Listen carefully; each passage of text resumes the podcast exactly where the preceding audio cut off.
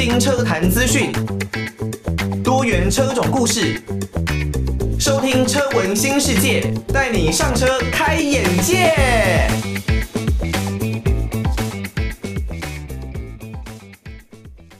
晚上的一点过十分，各位听众朋友，晚上好，欢迎大家收听车闻新世界，带你上车开眼界。我是主持人艾格。车闻新世界呢，是艾格自制的全新哦，关于交通工具的节目。那在这一档节目当中呢，我们除了会讨论大家喜爱的汽车产业之外，另外呢，甚至包括了机车或是自行车，也都是在我们的讨论范围当中哦。呃，如果呢，对岸的听众朋友啊，不是透过收音机来收听到我们的节目，也可以上到各大 Podcast 的平台，包括了 Spotify 或是 Apple Podcast，找到我们的节目，然后收听，并且呢，不要忘记订阅我们的节目，并以五星留言的方式留下大家的宝贵建议。那这都会呢，是艾格在日后制作节目相当重要的一个参考。那如果呢，你没有透过网络这一些的资讯啦，或是方式来回馈建议的话，也可以选择寄信到台北北门邮政一千七百号信箱，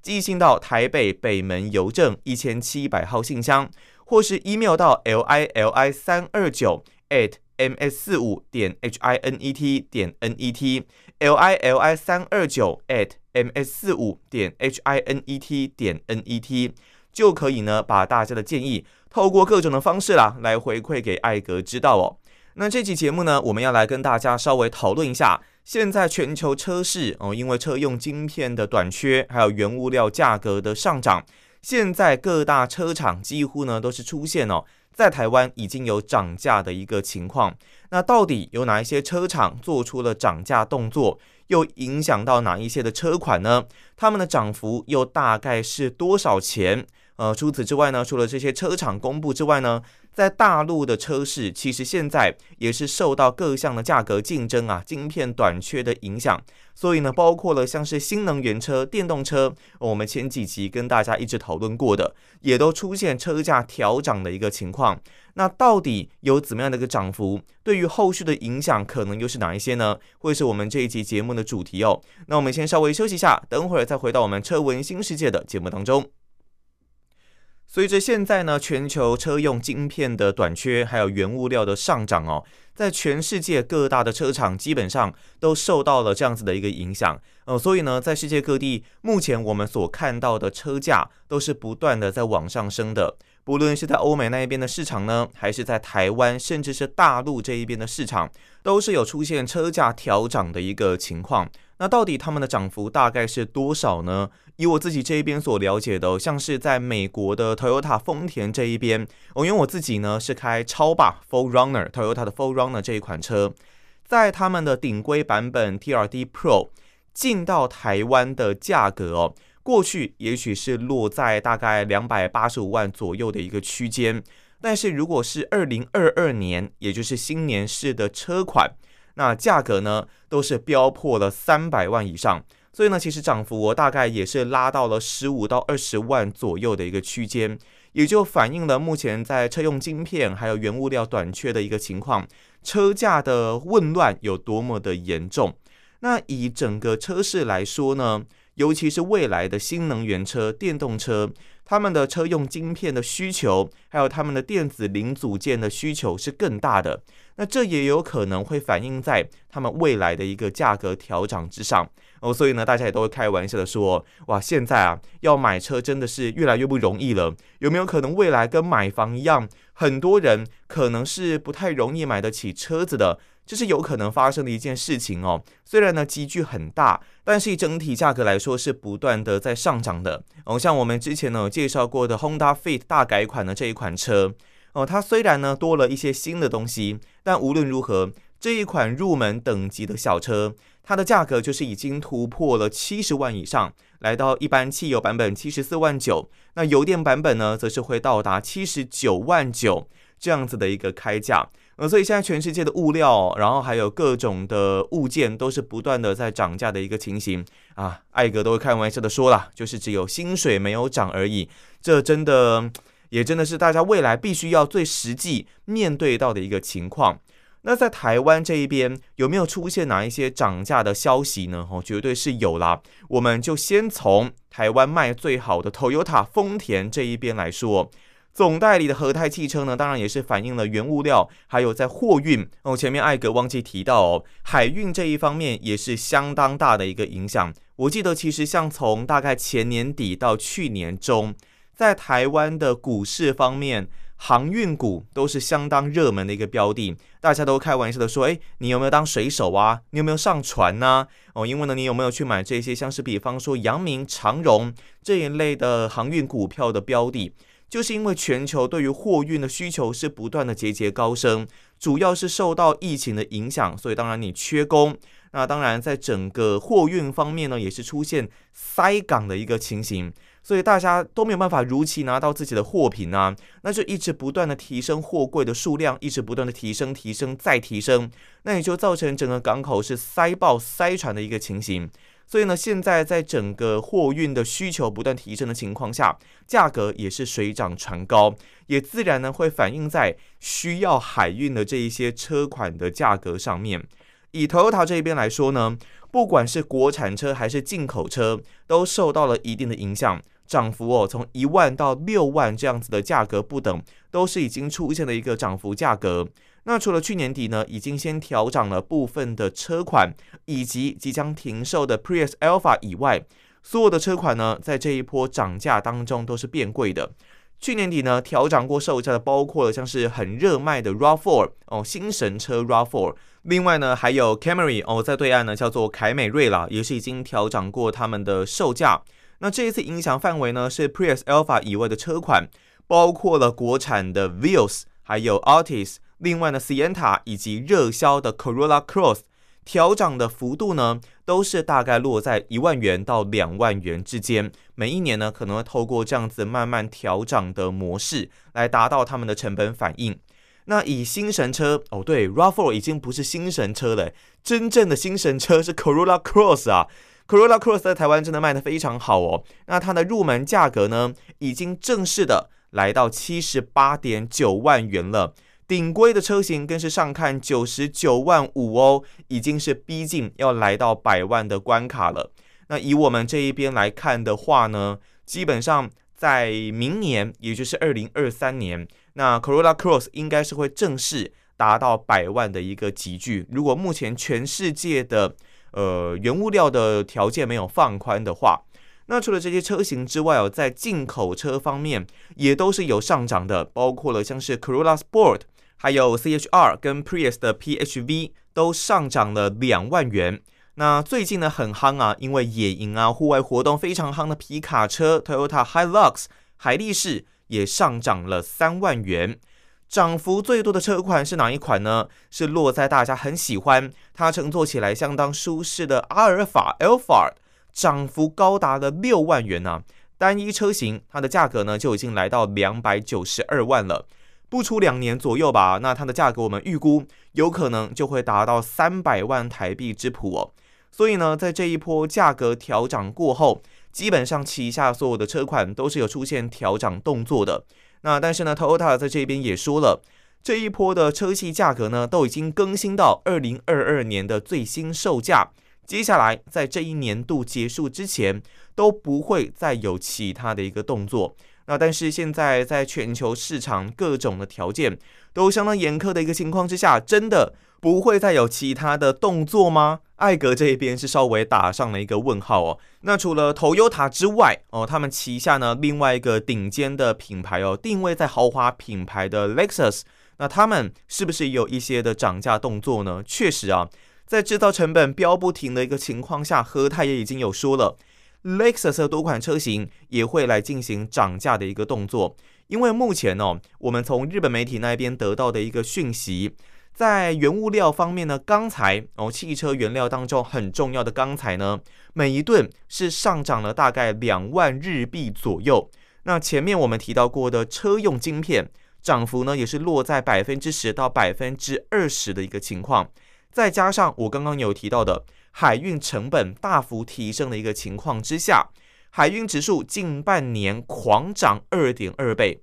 日本原厂这边呢是没有办法来完全吸收这样子的成本，所以呢，和泰跟日本也是有进行一些的协调，来达到成本摊平的一个作用。反映在部分台湾的成本上面哦，从今年一月份开始，Lexus 在生产的每一款车型呢，平均涨幅大概是会落在最高百分之二，那大多呢是在百分之二以下啦。其中呢，涨价幅度比较高的是原本他们售价就偏高的车款。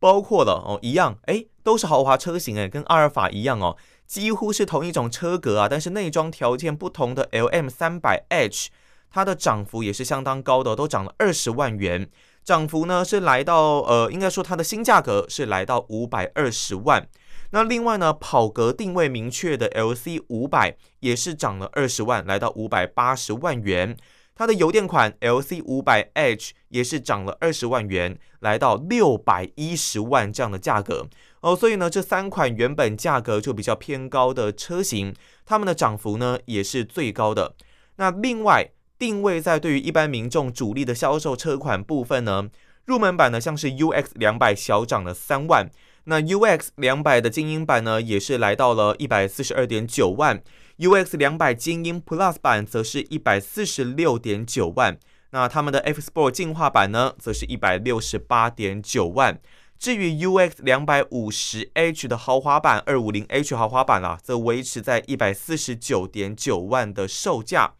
旗舰的修旅车呢，RX 的车系啊，RX 三百调涨两万，另外呢，RX 四五零 H 的各车型呢，都调涨了四万元的价格。房车方面。入门的 ES 两百豪华版跟顶级款小涨两万，来到了一百七十三万以及一百九十一万。至于 ES 二五零 F Sport 则上涨四万，来到两百一十二万。ES 三百 H 的各车型也都调涨了四万元，还有 IS 三百 H 的全车系啊，也都调涨了三万。至于 LS 五百 H 的部分呢，则是维持原本的售价哦，它并没有做了价格的上涨。哦，所以呢，在和泰这一边呢，基本上在旗下品牌跟旗下的全车系都是呢有价格上涨的一个动作来出现哦，不管是 Toyota 还是 Lexus，那这应该也是未来整个车市的一个未来趋势哦，都可能会是这样子的一个局面哦。虽然呢，受到原物料的上涨哦，那再加上海运的价格也是往上升的，还有啊，去年在五月份的时候，台湾这一边的国内疫情呢出现了蛮大的变化。那个时候呢，我记得单日曾经有出现一百多例的个案，对台湾来说呢是相当大的一个严峻挑战。所以呢，那个时候也祭出了很多的政策。那自然呢，在接近封城，尽量希望大家不要出门的情况下。整个车市在当时呢，也是受到蛮大的一个影响的。不过，纵观了刚结束的这一年呢，二零二一年，台湾的车市这一边呢，还是缴出了一张不错的一个成绩单哦。以新车的交车量而言呢，共卖出四十四万九千八百五十九辆的新车，其中啊，在 Toyota 丰田的这个单一品牌，就卖出超过了十二万六千一百零三辆的新车。不仅啊，他们连续的二十年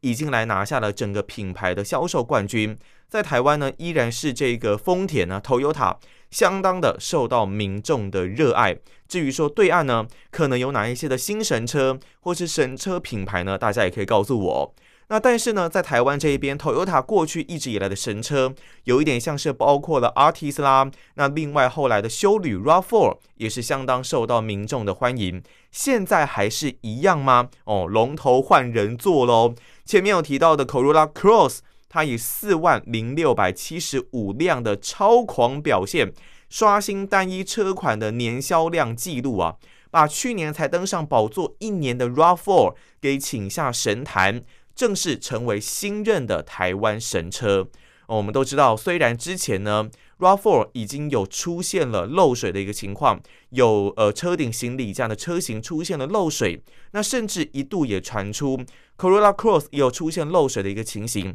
但是呢，民众依然是相当的买单的。毕竟啊，以 Toyota 这一边来说，他们制造出来的车子呢，不论是 RAV4，不论是 Artis，不论是 Corolla Cross。基本上都是主打着耐操、好用、省油的一个基本印象，所以呢，对于民众来说，要买这样子的车子的决定是相当的简单的，最重要的一点就是他们可以尽量的把价格压在百万以下哦。对于民众来说，绝对是 CP 值很高的一个选择。那 Corolla Cross 呢，它是在二零二零年十月份来正式的上市，只花了三个月就卖出一点二万辆的车子，更是在去年一月份呢，缴出六千一百九十五辆，刷新二十年来单一车款的单月挂牌的记录哦。虽然呢上市还没有满一年哦，但是和泰这一边呢还是积极的做出操作，在去年九月份的时候，帮他增加了 TSS 二点零的一个安全科技。并推出了 GR Sport 的一个运动化的车型，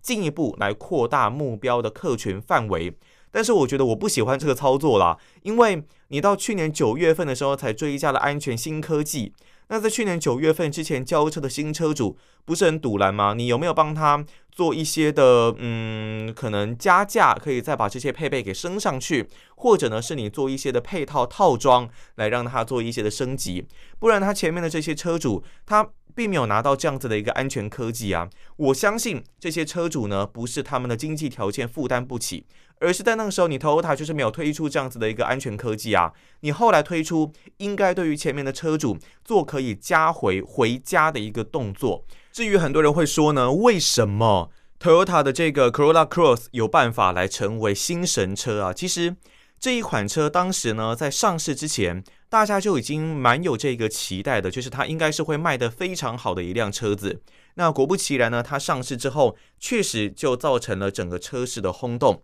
而如果你要探究为什么的话，我觉得也很简单哦。基本上呢，之前的神车是这个 Artis 嘛，那 Corolla Cross 就有点像是 Artis 的休旅版。我们都知道，在整个亚洲市场，那尤其呢是在台湾市场。近几年来呢，对于 SUV，对于这种休旅车，其实需求量是相当大的。大家都希望呢，它能有更棒的载物空间，自己的车子啦，能有更棒的载物空间。我们比较不像在欧洲那一边哦，很讲究车子的操控感，所以呢，在欧洲那一边是旅行车卖的特别好。他们还是希望车子呢能够有一些低底盘的重心设计，但是呢，可以选择把车子给加长。来换取更棒的一个车室，还有载物的空间。至于在台湾这一边呢，则是大多修旅取向，他们比较喜欢把车子有比较高的车身，然后呢，用高度来换取车子的长度，这是台湾这一边的车市风气啊。所以呢，你把类似价格这样子的一个 Artist，把它变成 SUV，就已经可以想象，绝对是会卖到爆掉。那么以整个 Corolla Cross 来说呢，它的外形我觉得设计的已经是相当不错了，算是有着动感大气的一个外观。那车室空间也很棒，尤其它对于后座乘客是相当友善的。所以呢，以这种可能你是刚成立、刚成家、有一个小家庭的人来说，这一辆车是有着很强大的一个吸引力。那么在后座的部分，更是有冷气的出风口。哦，我以前呢开过 Suzuki，也是一台小型的 CUV 啦，Suzuki 的 Vitara，它在后座呢就没有冷气的出风口。真的要有出风口呢，可能是必须要等到下一代的大改款了。那后座有没有冷气出风口，应该也是现在的汽车消费者相当基本的购车指标哦。我记得我爸爸，他如果听到车子呢没有后座的冷气出风口，第一个就是马上打枪哦。嗯，所以呢，Corolla Cross 确实很能够把他们的研发成本。放在该要的一个重点部位。那另外呢，它也有很多的一些不错的科技配备啦。在去年九月份，前面也提到过，新增了很多的一些主被动的一些安全科技啊。所以呢，这样子的一个产品力，自然对于它的整个卖车啊，是造成了相当好、相当正面的一个影响。尤其呢是它的价格啦，虽然说新年是有调涨他们的一个价格幅度，但是无论如何，它还是在整个在基本盘的车市当中扮演相当重要的一个角色，还是不能够算很贵啦，依然还是很有竞争力的一个价格。好，那前面呢我们提到了整个在台湾的新车销售排行榜呢，前面呃第一名啦，当然就是 Corolla Cross 四万零六百七十五台。那第二名呢是 RAV4 两万五千一百六十二台，第三名呢是过去也卖得很好的 Altis，一样也卖得不错，有来到一万八千一百八十辆的一个销售水准。那除了 Toyota 之外呢，其他的品牌有没有也展现出具有竞争力的表现呢？当然也有哦。在目前呢休旅车正夯的一个情况之下。Honda 的 CRV 虽然没有能够攻进了前三名，不过如果你国产中大型休旅车的一个争霸方面呢，CRV 还是不错啦，它超越了 Ford 的酷狗，福特的一个酷狗。再度的来拿下国产中大型休旅车的一个殊荣，来到一万七千四百零二台哦，排名在第四名的位置。那刚刚提到的酷狗排名在第五名的位置哦，来到一万三千三百八十辆哦，这是在台湾哦去年新车销售前五名的一个排行榜。后续的五名呢，分别是福特的 Focus，另外还有尼桑的 Kicks，以及 Toyota 的 Yaris，还有呢尼桑的 Sentra。第十名呢，则是 Toyota 的 Sienna。那这是在前面整个十名的排行榜哦，而我们前面其实有讲到整个车市的涨价情况哦，在尼桑裕隆这一边呢，四款的国产车也是有出现涨价的一个情形哦，他们的这个 T 打啦，还有 Sentra、Kicks 跟 X Trail 都是有涨价的，涨幅呢从一到两万元不等啊，那主打着大空间，而且也有着基本越野性能的 X Trail，在价格调涨后。也突破了百万哦！整个尼桑车系的价格涨幅呢，跟大家报告一下哦，在 T 打这一边呢，经典版跟豪华版各涨一万六，旗舰版跟 T 打 J 各涨一万。至于 Sentra 的部分呢，旗舰版、尊爵版各涨一万六，那尊爵智驾版呢是涨了一万五。在 Kicks 这一边呢，全车系时尚版、豪华版跟智行旗舰版都涨了一万六。那 X Trail 这一边哦。原本的这个二点零升二 WD 智行版，原本的价格是一百零一点九万，现在涨了两万。那二点五升四驱的旗舰版呢，原本是一百一十八点九啊，那现在也是涨了两万元。呃，所以呢，在尼桑这一边也是有出现了价格上面的调涨。那讲到尼桑哦，大家最近在他们的官网应该会发现，诶。他们的跑车系列啊，怎么东瀛战神 GTR 竟然已经从台湾的官网来下架了呢？那贩售的跑车啊，只剩下 370Z 而已。那根据尼桑这一边的说法，GTR 占别了台湾市场啊，除了是受到全球晶片短缺导致 GTR 海外市场配额缩减之外，也考量到台湾这一边的新的排放法规。所以呢，如果 GT-R 它的动力使用跟动力条件没有改变的一个情况下，就只能够让 GT-R 给先行退场哦。GT-R 呢，当然是台湾呃，应该说在亚洲这一边的车迷心中相当重要的一款战神级的车子哦，不愧是被称为东瀛战神啦。因为呢，它应该是在整个亚洲地区所出产的车子当中呢，日系车款当中唯一啊可以跟欧美超跑来硬拼的一辆车子哦。GTR 现行呢是 R 三五的一个世代啦，它是已经从两千零七年就上市了，所以大家也预测哦，它应该很快的要来进行大改款的一个动作。目前呢，它还是维持这个 V 二三八 DETT 引擎啊，三点八升 V 六的引擎架构，那有着六速的自手排变速箱配置啊，它的动力数据当然相当的强大，五百六十五匹的马力以及六十四点五公斤米的扭力。在零到一百公里的加速呢，只需要二点七秒。在台湾之前的售价是从六百三十五万起跳。那以 GT-R 的未来发展来说呢，先前我们所透露出的一些讯息啊，应该说先前我们所掌握到的一些资讯，R 三六的世代有可能还是会以三点八升 V 六的双涡轮引擎作为基础，但是会导入轻油电的复合动力的技术，来应付啊越来越严苛的环保法规。哦，这个环保法规呢，真的是呃相当的严格啦。那台湾呢，有很多的新车想要进来，可能都会遭遇蛮大的一个挑战。那这也是未来的车厂呢，在制造车子的过程当中，有可能都会呃一直不断的，或是在全车系导入很多的油电复合科技的主要原因呢。那另外呢，还有像是虽然大家对于韩国车的印象并不是很好，但是呢，韩国车系近几年不管是包括了现代还是其他的品牌。在全世界的车市当中，或是在台湾的车市当中呢，也都越来越闯出了名号了。那所以呢，他们的销量自然是越来越好。不过呢，在新年市其实也都有进行一些车价的调整。以现代这一方面来说呢，台湾的总代理是南洋实业嘛，也针对二零二二年车型呢来进行了调整哦。那主要的这一方面包括了像是 Santa Fe，它的部分车型呢有暂停接单的，是这个 GLTHA 的汽油涡轮油电，还有 GLTHB 汽油涡轮油电是已经暂停接单的。另外在 Kona 这一边呢、哦，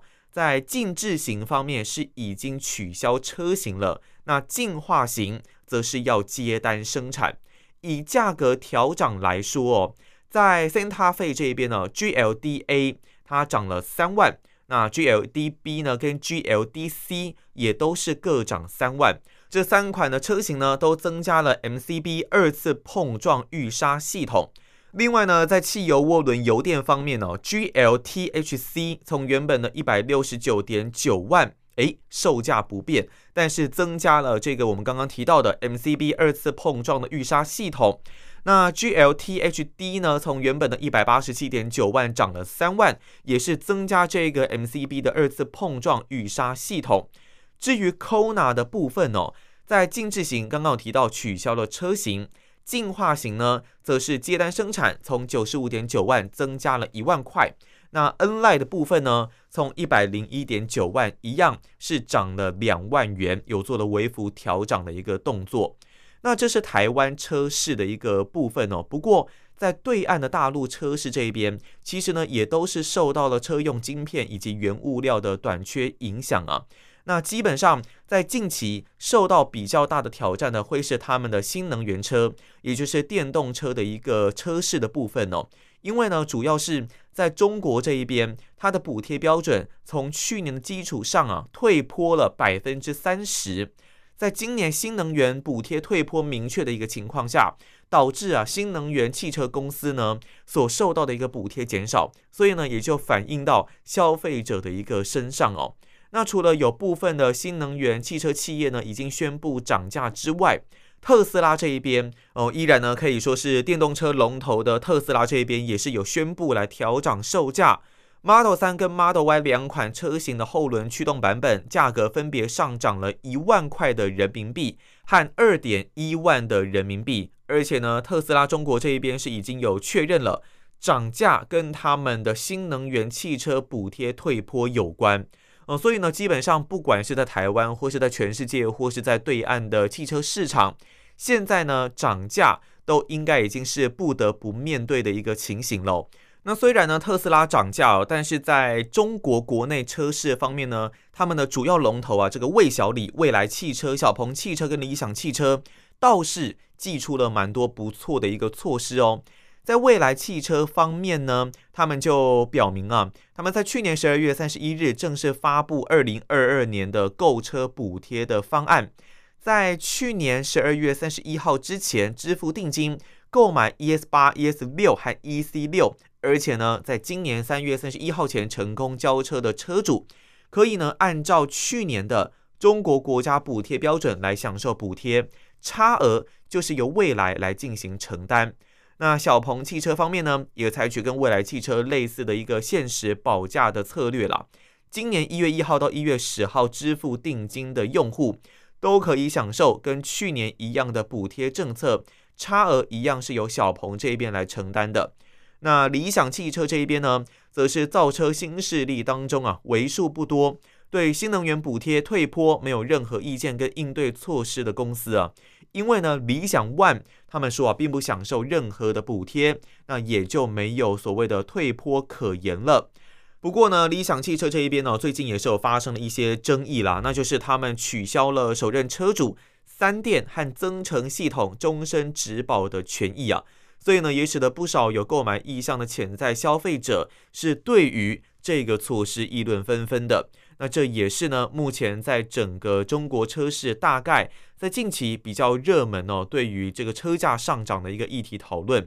那这个车价上涨呢，现在在全世界都是可以逐渐预期的一个现象啦。那我们都希望。各种原物料上涨，自己的薪水也当然是要跟着上涨了。那以上呢，就是这一集《车闻新世界》的节目内容哦。如果有任何的建议，都欢迎可以到 Apple Podcast 或者呢是 Spotify 上面来反映给艾格知道哦。那另外呢，你也可以透过寄信的方式寄到台北北门邮政一千七百号信箱，或是 email 到 l i l i 三二九 at ms 四五点 h i n e t 点 n e t 哦，都可以呢把大家的建议来告诉给我知道哦。那我们就下期节目再见啦，拜拜。